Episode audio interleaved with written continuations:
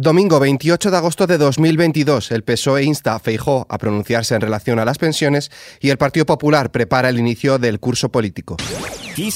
Noticias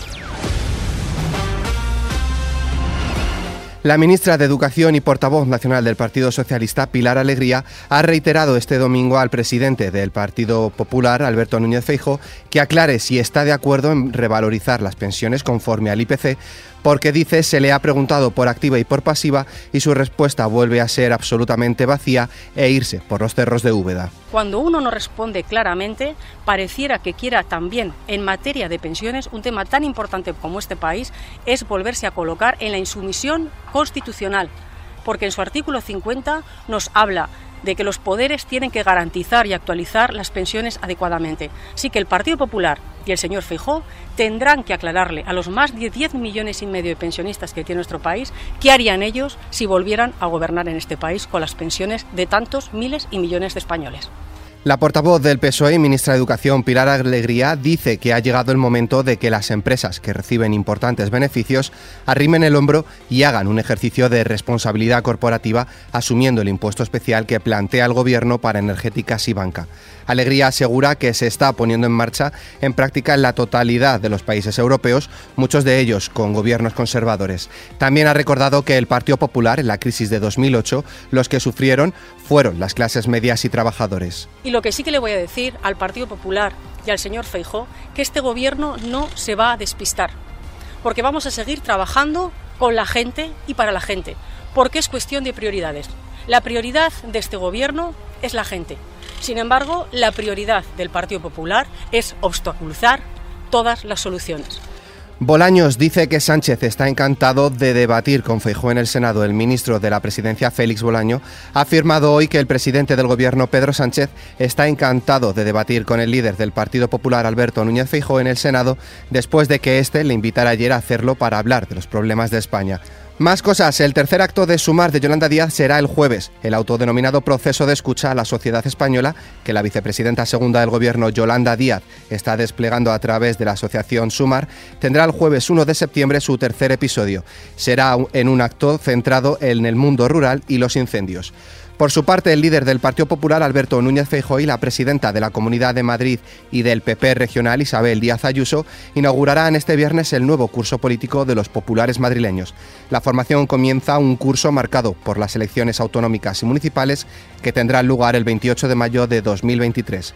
La presidenta de la Comunidad de Madrid, por su parte, entregará este lunes la Gran Cruz de la Orden del 2 de mayo a los agentes de la Guardia Civil y Policía Nacional desplegados en Ceuta y Melilla que fue concedida este año a estos profesionales de los cuerpos y fuerzas de seguridad.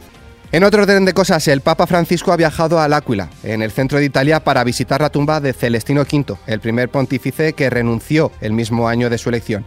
La visita ha generado cierta expectación ya que se produce después de meses de rumores sobre una posible renuncia y en medio del octavo consistorio de Jorge Bergoglio, el primero que se celebra en pleno agosto. Por su lado, en esta línea religiosa, el ministro de Presidencia, Félix Bolaños, ha afirmado que la relación que tiene el gobierno de Pedro Sánchez con la Iglesia Católica es cordial y de diálogo, aunque pueda haber, dice, posiciones diferentes en ciertos temas.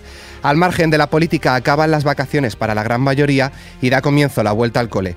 Hoy es la última jornada de la operación Retorno. A falta de conocer las cifras oficiales de fallecidos en las carreteras durante el verano, la DGT constata que en julio perdieron la vida 131 personas y otras 65 hasta el 21 de agosto.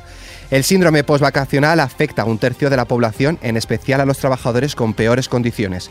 El síndrome postvacacional afecta aproximadamente a un tercio de la población en España y se ceba en los trabajadores cuyos empleos están peor pagados o son poco motivadores. Son datos de la coordinadora de prevención y responsable del grupo de psicología de FREMAP. Valencianos, gallegos y ceutíes afrontan el peor calendario tras el verano, ya que cuentan con menos festivos en el calendario que el resto de españoles.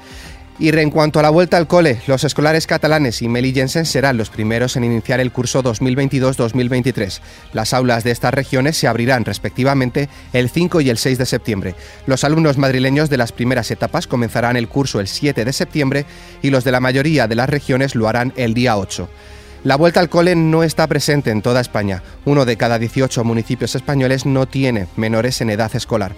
Esto significa que 454 pueblos carecen en nuestro país de relevo generacional. Y para quienes aún tienen algunos días libres o incluso inician sus vacaciones, hoy comienza la huelga de tripulantes de Iberia Express. La compañía ha suspendido ocho vuelos no incluidos en los servicios mínimos en esta primera jornada de huelga convocada por uso entre los tripulantes de cabina de pasajeros, al tiempo que destaca que todas sus salidas se están produciendo con puntualidad. Uso exige adecuar los salarios a la subida del coste de la vida, ya que llevan congelados desde 2015, según sus datos. Fuera de nuestras fronteras, el primer ministro de Bélgica, Alexander De Croo, ha asegurado que trabajará en las próximas semanas para conseguir que la Unión Europea acuerde lo más rápidamente posible introducir un límite de precio al gas para hacer frente al aumento de los precios energéticos. Además de esta idea, las autoridades belgas sopesan también introducir un impuesto sobre los beneficios extraordinarios de las compañías energéticas. Nos vamos hasta Ucrania. Con la central nuclear de Zaporilla en manos rusas, Kiev intenta implicar a toda costa a la comunidad internacional en su conflicto armado con Moscú, que se opone a la internacionalización de la guerra. El país no solo necesita armamento para mantener el tipo en el campo de batalla, sino también el apoyo del mayor número de países en el mundo para aislar diplomáticamente al Kremlin. En nuestra hoja cultural